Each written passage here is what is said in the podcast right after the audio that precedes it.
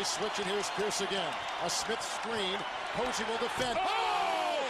LeBron James with no regard for human life. Boston only has a one-point lead. Greer's putting the ball on a play. He gets it out deep and Havlicek steals it. Over the Sam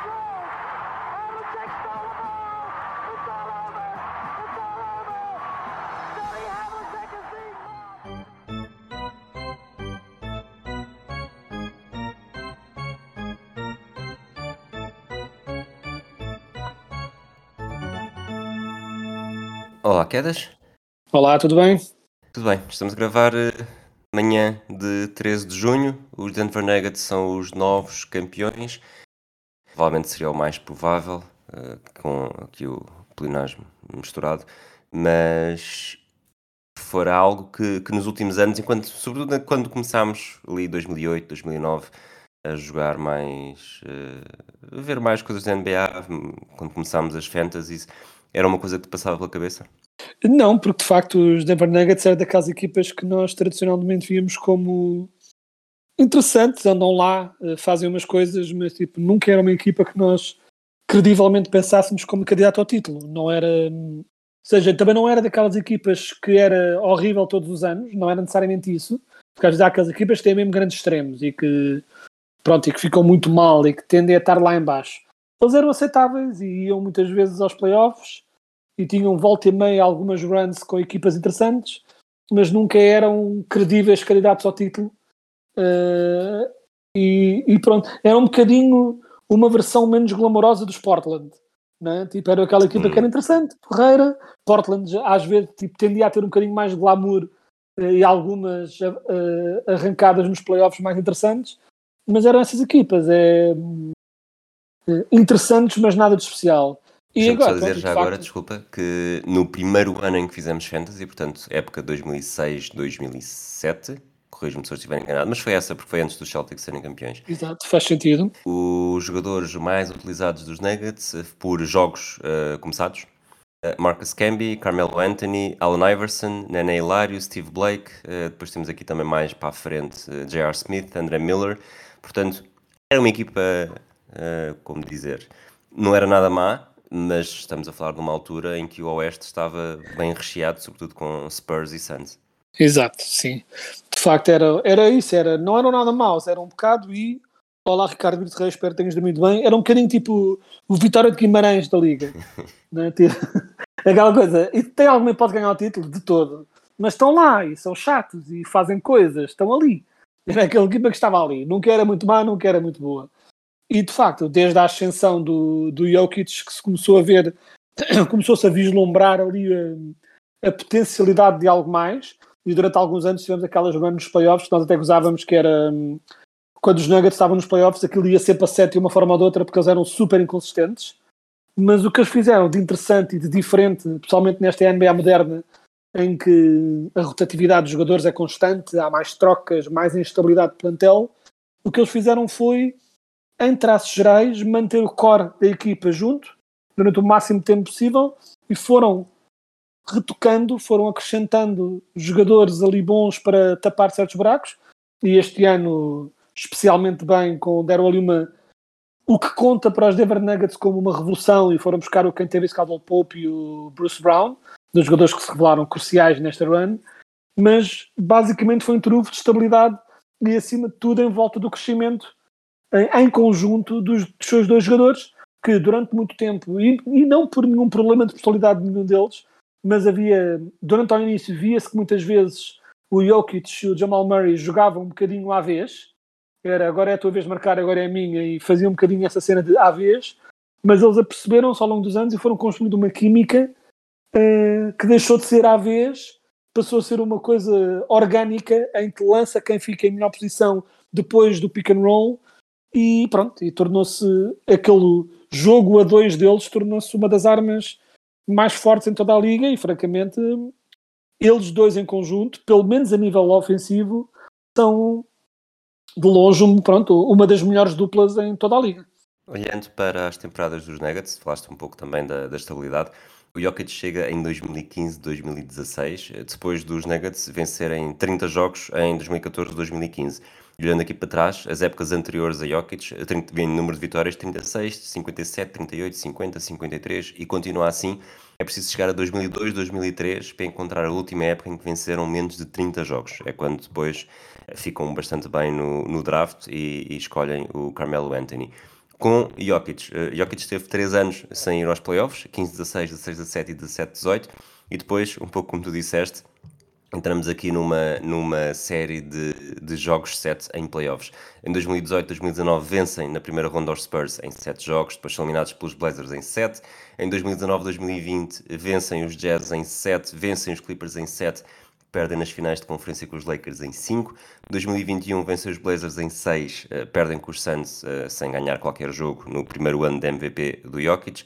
No ano passado perderam logo na primeira ronda com os Warriors em 5 e este ano uh, chegam ao título sem nunca jogar um jogo 7, só os Suns conseguiram vencer mais do que um jogo nos playoffs e, e é certo que talvez também por todo o histórico dos Nuggets apesar de terem sido a equipa com o melhor registro no Oeste, olhávamos com alguma desconfiança, sobretudo eu, durante um período em que se pensou que poderia ser Nuggets Lakers na primeira ronda, eu até abri a janela para perderem logo na, nessa primeira ronda, mas a verdade é que havia esse peso, quase uma, uma lei de Murphy em que tudo, se há uma coisa para acontecer mal, vai acontecer porque são os Nuggets, mas a verdade é que os Nuggets eram grandes candidatos, grandes favoritos, não tiveram de defrontar eu diria os dois maiores candidatos do Oeste, tanto os Bucks como os Celtics, que foram, ficaram pelo caminho frente aos Itos e que fizeram uma temporada, sobretudo nos playoffs, sensacional também.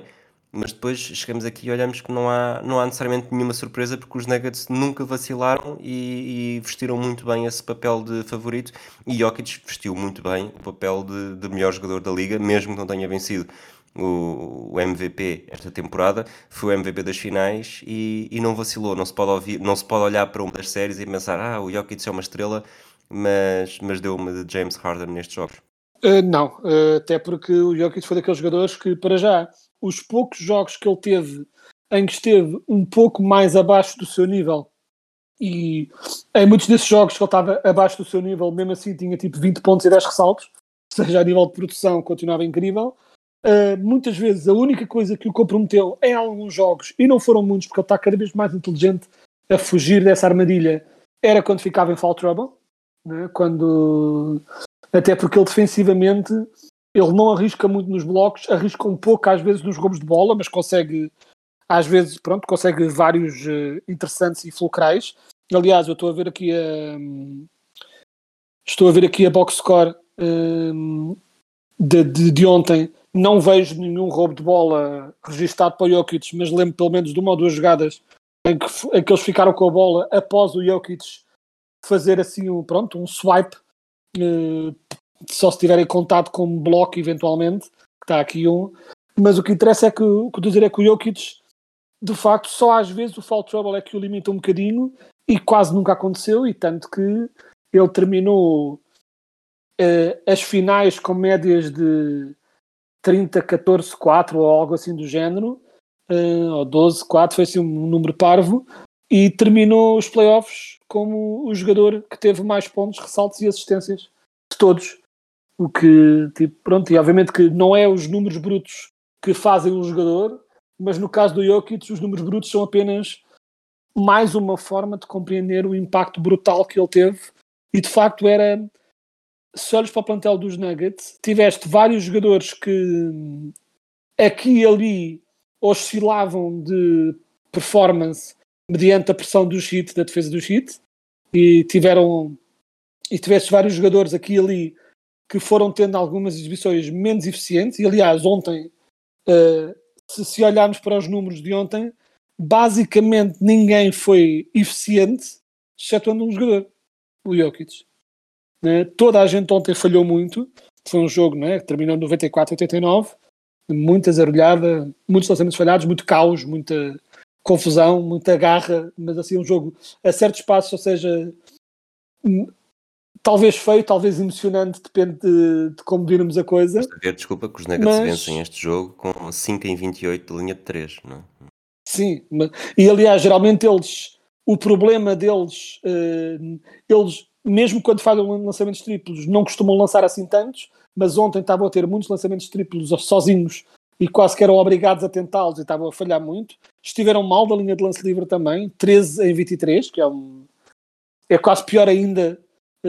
18% eh, da linha de triplo é mau, mas 56% eh, como equipa da linha de lance livre, sem haver ninguém necessariamente que seja, não é? Tipo, não é como se eles tivessem um Shaquille O'Neal ou um Dwight Howard na equipa.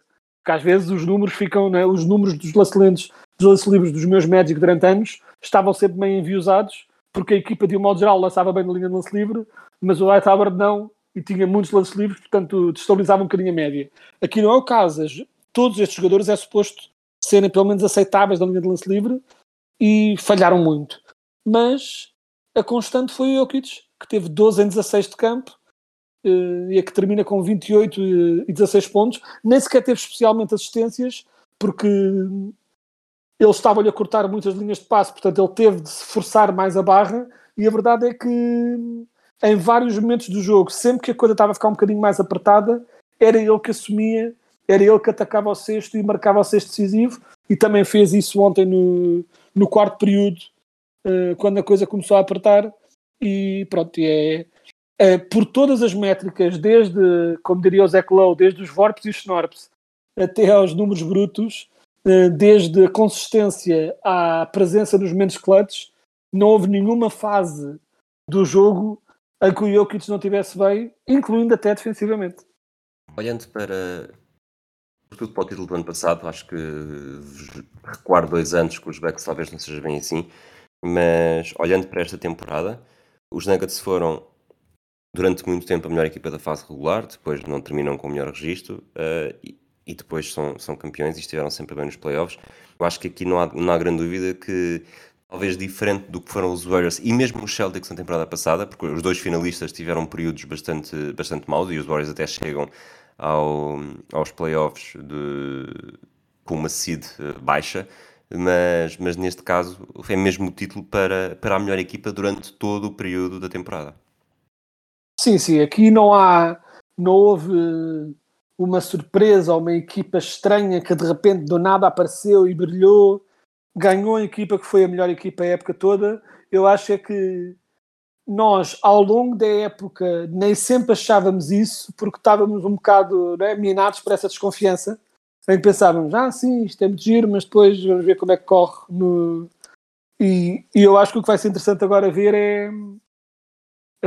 Eu acho que estes Nuggets, o que lhes aconteceu este ano, até certo ponto, com traços diferentes, mas foi um bocadinho o que aconteceu com os Mavericks de, de. Um, e mais ainda com os Mavericks Novice se tivessem ganho no primeiro ano contra o Heat na final. Uh, porque os Mavericks já em 2011 já eram uma equipa mais veterana. Mas os Mavericks do Novitsky, na primeira vez que foram à final, era uma equipa que já vinha sendo consistentemente boa durante muito tempo e de repente chegou à final e comprovou o seu talento. E no caso deles especificamente, não ganharam, perderam contra os Heat. Estes ganharam, mas é um bocado os Nuggets o que acontece agora é esse peso de como são os Nuggets não é suposto ganharem, saiu de cima. Um bocado como esse peso que os Clippers querem retirar de cima de si. Não é? Os Clippers são uma equipa que todos os anos tem uma boa equipa, mas ah, são os Clippers, vai correr mal. Com eles continua a acontecer. Com os Nuggets, nós estávamos sempre à espera que, em última instância, o, o facto de serem os Nuggets e não terem essa experiência ao mais alto nível se fizesse sentir, e a verdade é que nunca se fez sentir e, na verdade, uma das melhores características dos Nuggets neste, nestes playoffs foi exatamente essa capacidade de ter, terem frios, de não terem brutais desníveis de qualidade de jogo, eh, de manterem sempre a cabeça fria. Até no jogo que perderam este ano nas finais, eles mantiveram a cabeça fria e levaram com uma avalanche de triplos do Heat e mesmo assim quase que iam conseguindo ganhar o jogo. Olhando para aquilo que se passou no ano passado também, os Warriors tinham acabado de ser campeões e, como sempre, aparecem as previsões, as, as, as apostas para, para a temporada seguinte e logo aí os Celtics eram os grandes favoritos. Olhando para este ano, os Celtics continuam bem localizados na segunda posição, mas os Nuggets, campeões em título, são mesmo os favoritos a, a revalidar esse, esse troféu. Vês as coisas dessa forma também, podemos estar aqui a assistir, não necessariamente a uma grande hegemonia, mas a um período em que os Nuggets são não só crónicos candidatos a chegar à final, mas também muito provável que cheguem a essa final, sobretudo agora que já tiraram o elefante dos ombros, ou na verdade pode surgir também um pouco contra eles, porque já não, já não têm a pressão, não só de pressão de nunca terem uh, cumprido aquilo que se esperava, mas também não terem a pressão de serem uma equipa grande que quer sempre mais, mais e mais, e por isso podemos assistir aqui a alguma regressão. Eu acho que não antevejo grande regressão. Obviamente que estar a dizer, ah, vão ser campeões para o ano é, é sempre muito complicado, até porque eles não têm eles não têm o nível de equipa que os Warriors com Kevin Durant tinham, em que era mesmo, enquanto tiver este nível de talento, mais ninguém tem hipótese nenhuma. Ou seja, os Nuggets não têm esse nível de desnível de talento. Uh, o que eles têm é bastante talento e um core muito unido e uma equipa em que todos os jogadores nas suas posições fazem sentido e que uh, vamos ver agora se os Nuggets conseguem manter o Bruce Brown, que será pronto um jogador cobiçado nesta free agency, mas eu acho sinceramente que se eles conseguirem arranjar uma forma financeira de manter a equipa junta, serão crónicos candidatos. Uh, claro que vem aí a free agency e com alguma troca louca ou mexida grande pode surgir aí outro contender uh, muito forte, mas para já não vejo. Uh, Se tivesse uma ficha, onde é que mundo abstrato. Neste momento, sem mais nenhuma informação, ponho nos Nuggets. Que é diferente do ano passado, acredito.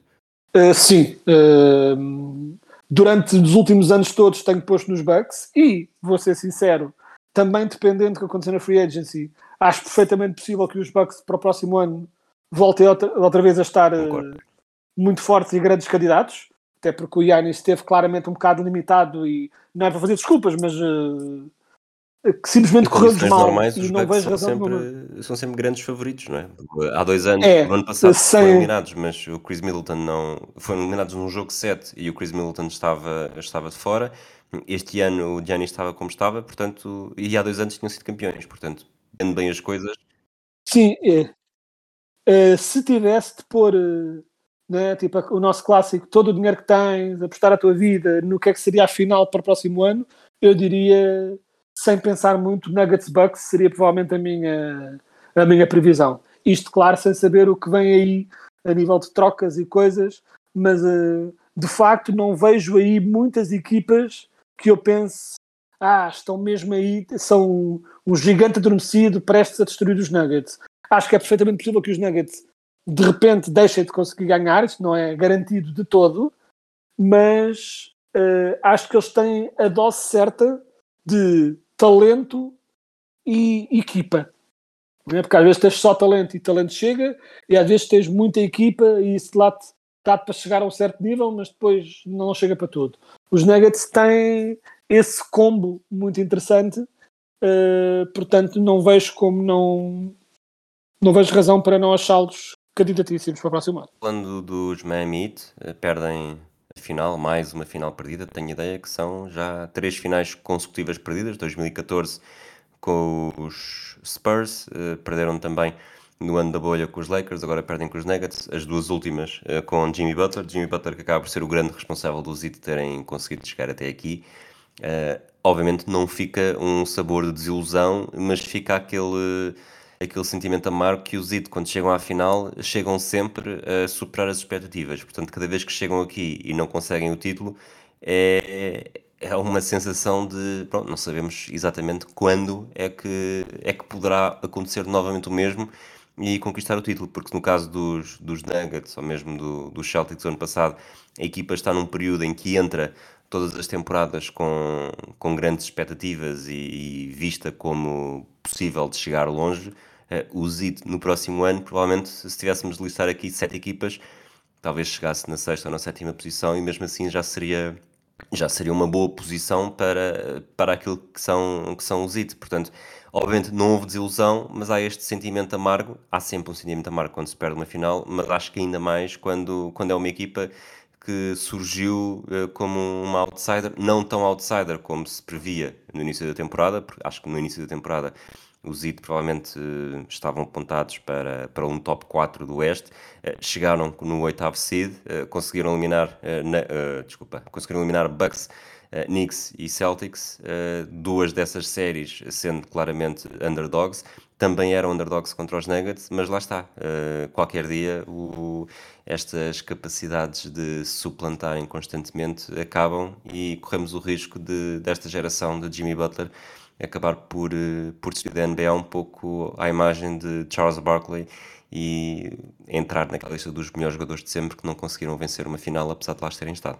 Uh, sim, sem dúvida. E neste caso, Jimmy Butler é curioso porque eles não, eles não teriam chegado onde chegaram sem Jimmy Butler, sem a sua liderança, sem a sua garra. Uh, ele nas finais não esteve incrível. Uh, teve um primeiro jogo muito mau, depois teve alguns jogos aceitáveis, mas sem nunca explodir. Nós estávamos sempre a dizer que quando é que ia ser o jogo em que o Butler ia explodir. E neste último jogo da final, ele teve ali aquela, pronto, uma, uma mini explosão perto do fim uh, para dar, para, para pôr o Heat ali na contenda para conseguir ganhar. Uh, acabou por não ser suficiente, uh, mas teve uns furinhos abaixo do que se espera dele, acima de tudo a nível de eficiência. Teve, raramente esteve especialmente eficiente nestas finais. Quem esteve muito, muito bem foi o Adebayo, finalmente a fazer aquilo que eu tanto desejava dele, que era o Adebayo é e será sempre um excelente defensor, e ele não conseguiu. O Adebayo fez um bocado de tudo uh, a nível defensivo nesta eliminatória, menos conseguir parar o Jokic. Né? Tipo, era um bocado o Adebayo tipo, foi dominador e fez roubos de bola, fez blocos, defendeu o garrafão, fez imensa coisa boa a nível defensivo. A única coisa que não conseguia era parar o Jokic, mas também está claro que não, não há ninguém que consiga, tanto que o Jokic jogou contra o Gobert, jogou contra o Anthony Davis em alguns dos melhores, um rol dos melhores jogadores defensivos em toda a liga e ninguém conseguiu parar. É, ele está naquela fase do seu jogo em que simplesmente é o que é, é o que ele, ele, vai fazer um bocado o que quer e, e é tentar parar o resto. Mas o Adebayo teve muito, muito bem. Gostei muito de ver, acima de tudo, vê-lo mais agressivo a nível ofensivo, mais aguerrido, com mais. Uh, uh, também nos ressaltos uh, ofensivos, eu gostei muito de o ver. O Butler não teve tão bem, mas eu estou a dizer isto para quê? Que é, eu acho que estas finais também demonstraram, no modo como os Nuggets defenderam o Jimmy Butler, que é há uma limitação, e isto já apareceu noutros jogos, mesmo de playoffs do Jimmy Butler, que é, embora ele pegue fogo de vez em quando, ele não é uh, um grande lançador e não é aos 30, 33 anos que vai passar a ser um grande lançador não é uma coisa que se aprenda assim do nada. Ele consegue acertar alguns lançamentos cruciais, até ontem meteu triplos uh, em momentos cruciais, mas não se pode esperar do Butler que domine um jogo no lançamento. E o que é que aconteceu? O, os Nuggets focaram-se em tirar os ataques ao cesto, em apertá-lo no mid-range, apertá-lo no ataque ao cesto, e quando ele estava um bocadinho mais fora, deixá-lo lançar tanto quanto possível. Um, não cair na esparrela e isto levanta, sendo o Jimmy Butler muito bom, levanta de facto uma limitação no seu jogo que é a falta de lançamento. E eles tentaram compensar isso, rodeando toda a equipa de triplistas, mas acho que a vasta maioria das equipas precisa mais de construir um plantel e dessas coisas. Acho que os Heat, eh, no caso específico dos Heat, acho que eles precisam de uma terceira estrela e uma terceira estrela que saiba lançar bastante bem para criar essa gravidade uh, para criar esse ponto de atenção que depois liberte espaço para o Butler e o Adebayo. Acho que os Heat são o raro caso em que têm as suas estrelas sim, mas precisam de outra para tentar uh, abrir um bocado o espaço para depois o Butler e o Adebayo conseguirem fazer o que querem. Mas isto que aconteceu foi as estrelas em si foram o que foram, mas pronto, os uh, estavam eh, nós falámos já disso outra vez, eles estavam sempre dependentes do se o triplo estava a entrar ou não. E eles nos quatro uh, no jogo que ganharam tiveram uh, cerca de 45 ou 46% da linha de triplo e em todos os outros quatro jogos perderam andaram à volta dos 30% da linha de triplo. Ontem foi a 25.7, foi pior ainda. Portanto, eh, é um bocadinho a história deste hit, que é defesa aguerrida, eh, atacá-los à força toda, jogar sujo às vezes se necessário, manter o jogo apertado e depois lançar imensos triplos e esperar que eles entrem. E não entraram suficientes. Acaba por ser, por simplista que possa parecer a análise, foi um bocado o que aconteceu. Os Heat ganhavam quando o triplo entrava, perdiam quando o triplo não entrava. Muito bem. Vamos eh, terminar esta temporada dentro de campo uh, por aqui. Eventualmente ainda temos mais um episódio, pelo menos mais um episódio este mês para falar sobre draft e free agency, mas para aguçar aqui um bocadinho as expectativas, eu não tenho estado a olhar minimamente para isso ainda, mas peço-te um palpite, arrojado ou não, para uma das grandes notícias da free agency. Um palpite arrojado. Arrojado ou não? Se quiseres dizer só Grant Williams nos Timberwolves. Sim, eu estou a pensar porque uh, tem-se ouvido algumas coisas. Uh, houve, houve até aquela situação de, um, do Chris Paul, que de repente toda a gente achava que tinha sido waived pelos Suns e ainda não foi, mas vai ser, mas não é bem o que as pessoas pensam. Não é tanto eles estarem a mandá-lo para o lixo, é mais. Uh, é muito possível que ele esteja a ser dispensado para depois voltar a salário mínimo e eles terem mais espaço para contratar outras pessoas. É bem possível que seja uma coisa desse género. Mas o palpite arrojado é que vou arriscar num, num Harden regresso aos Rockets. Ok. Eu Porque- vou porque não?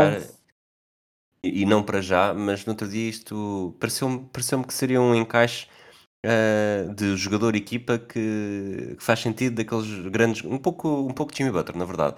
Mas que o, Jim- o Jalen Brown vai acabar nos Timberwolves. ah, não sei até que ponto, numa troca que poderá incluir o, o Carl Anthony Towns. Ah, é Essa era- arrojado, é Essa improvável. era. Sim.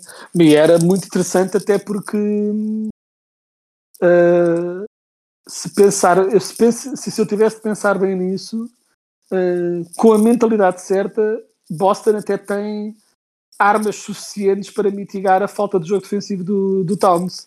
É uma equipa que, quando quer, tem bons ex- ex- executores defensivos e era bem possível que fosse um fit perfeito para o Towns a nível de. E o, o, o two-man game entre ele e o Tatum seria bastante interessante. Ag- Agora que o disseste, até tipo, gostava que acontecesse. Só para. Eu, Só para... eu vou- eu confesso que pensei nisto mais pelo. O Jalen Brown vai acabar noutra equipa, mais, mais tarde ou mais cedo. Sim, se não for agora, sim. acho que não vai fazer a carreira toda nos Celtics. E comecei a pensar em equipas e acho que os Timberwolves é. é- não sei, lá está, como, como quando o Jimmy Butler foi parar, acho que o, o- o Brown está num- numa fase da carreira não muito diferente e, e pareceu-me bem. Agora, ele para ir lá parar, provavelmente teriam de, teria de acontecer outras coisas eh, e uma delas é uma troca, e haver troca, provavelmente o, o Carl Anthony Towns faria Sim, o caminho oposto. Mas não é tanto pelo Towns nos Celtics, Yeah. é sobretudo pelo Jalen Brown nos Timberwolves. e não é descabido, porque, mas a questão, a razão porque eu também entrei tanto na, na, na questão do Towns é que hum, saiu há um ou dois dias um, pronto, daquelas notícias, rumores, aquele clássico executivo na NBA anónimo diz qualquer coisa. E era um executivo a dizer que estava convencido que nas próximas semanas o Towns será trocado. Ou seja, mesmo antes de tu teres dito isto, já anda no ar que os Wolves estão a pensar trocar o Towns. E a verdade é que, com todos os defeitos que o jogo do Towns tem aqui e ali, eh, continuava a, continua a ser pronto, uma, uma troca com muito potencial de, pronto, de coisas boas a virem para o lado dos Timberwolves. Do outro lado, continua a ser um jogador com muito talento, portanto será interessante ver o mercado para, pronto, para esse tipo de jogadores. Muito bem. Terminamos então este episódio. Voltaremos para, com mais novidades. Um abraço, quedas. Um abraço a todos aqueles que nos ouvem. Até à próxima. Até a próxima. Down on LeBron. Now they switch, and here's Pierce again. A Smith screen. Posey will defend. Oh! oh! LeBron James with no regard for human life. Boston only has a one-point lead. Greer's putting the ball on a play. He gets it out deep, and Havlicek steals it. Over the stand